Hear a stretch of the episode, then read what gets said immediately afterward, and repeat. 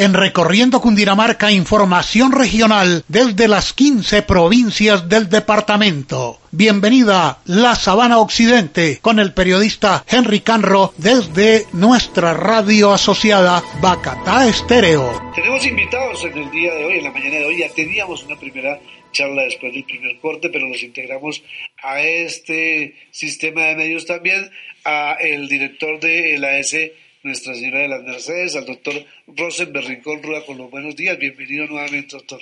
Muy buenos días, eh, Henry. Muchas gracias. Nuevamente eh, aquí con usted, eh, contestando las preguntas de la comunidad y de ustedes.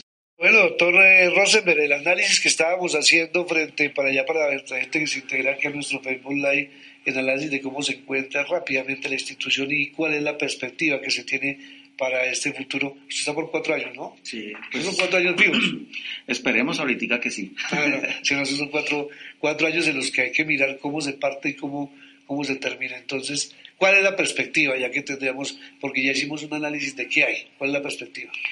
Bueno, necesariamente, pues obviamente hay que acatar lineamientos del departamento. Eh, arrancamos este desde este año, desde ya estamos trabajando en el tema de la integración de redes. Sí. O las 14 regionales que van a quedar. Sabemos que FUNSA pues no va a quedar dentro de estas ocasiones y queda como independiente. Y pues a raíz de ello pues eh, vamos a, eh, a, estructurar lo que hemos pensado es unas urgencias, ya se lo había comentado, sí. con una unidad de trauma que inicialmente paulatina vamos, eh, paulatinamente vamos abriendo los servicios, que tenga su, su, medicina interna, que tenga su ortopedia, que tenga su gineco y que tenga algunas especialidades, más especialidades, y, pero como se le estaba mencionando, que presten el servicio integral y que se haga acá. Dentro de esas, eh, ya arrancamos desde el mismo 19, yo me, digamos así, me firmé mi posesión el día 15 de mayo y desde el día 19, o sea, empezando el lunes, ya inicialmente arrancamos con nuestro proceso de acreditación para la institución. ¿Eso qué nos permite, Henry? Pues que nos permite trabajar en temas importantes, como lo estaba mencionando, de humanización. Humanizar no solamente a nuestros servidores, sino también a nuestra comunidad en procesos de, de atención. Ya lo, estaba, lo, mencionaba Edward, hay un proceso para todo, un proceso de atención, un proceso de, de acceder a los servicios. Entonces, tra estamos trabajando fuertemente en este proceso de acreditación que nos dirá y nos guiará y nos dará el norte de para dónde va la institución en los procesos de atención.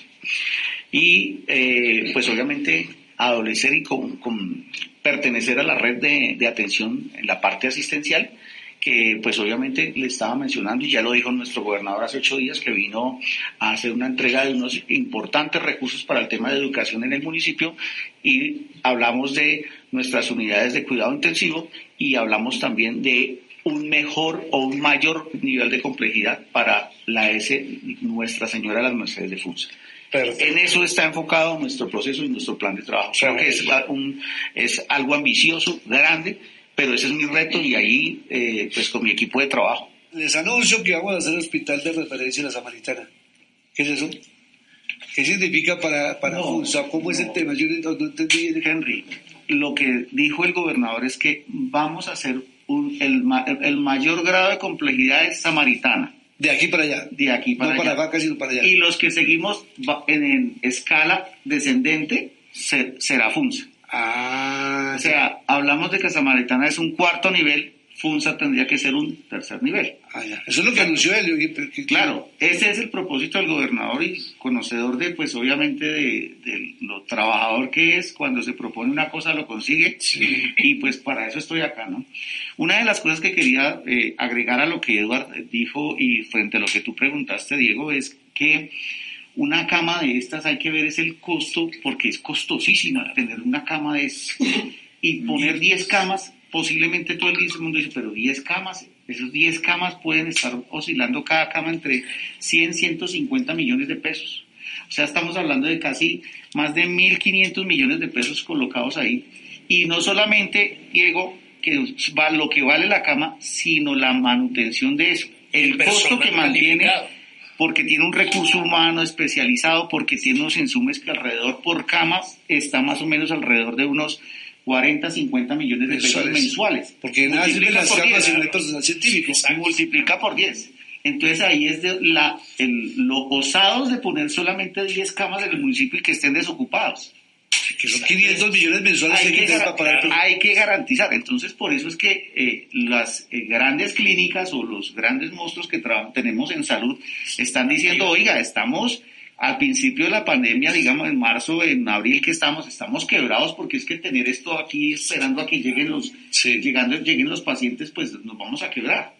Pues ahorita ya empezamos que ya el pico se está evolucionando y pues seguramente las camas van a, no van a dar abasto. Se van a Oiga, es, cómo, es, cómo es difícil hablar de este tipo de situaciones, pero esto es parte del mercado de sostenerse Desafortunadamente estamos jodidos porque esto está sin utilizarse. Afortunadamente están enfermando para que se utilicen para poderle sacar el, tema. Es así más o menos, hay que hablarlo descarnadamente. hay que hablarlo descarnadamente, sí. Escucharon usted, creo que recuerda, hace como unos 10 días la queja del ministro de que estaban utilizando mal o precipitadamente la SUSI para generar esos recursos. Usted mira hasta dónde se puede llegar también en esa parte. Sí, pues que pues realmente fue una comunicación en su principio pues acelerada, creo yo, porque pues no se, se hizo un comentario sin, un, sin realmente un argumento técnico, después se empezaron a hacer por parte de la Supersalud y del mismo ministerio y de, los, y de la Secretaría a hacer el análisis y se dio cuenta de que no era tal, ¿no? Porque pues realmente la información no se no, se verificó. No soy asistencial, pero he estado de parte de la detrás de la parte asistencial y me doy cuenta que un médico, un especialista nunca se prepara para matar a alguien. Sí, no, lo contrario es para, salvar. lo contrario siempre ha sido para salvar la vida y no creo que ninguno se especialice para hacerlo. Este es un informe de Bacata Estéreo, la radio que te pertenece.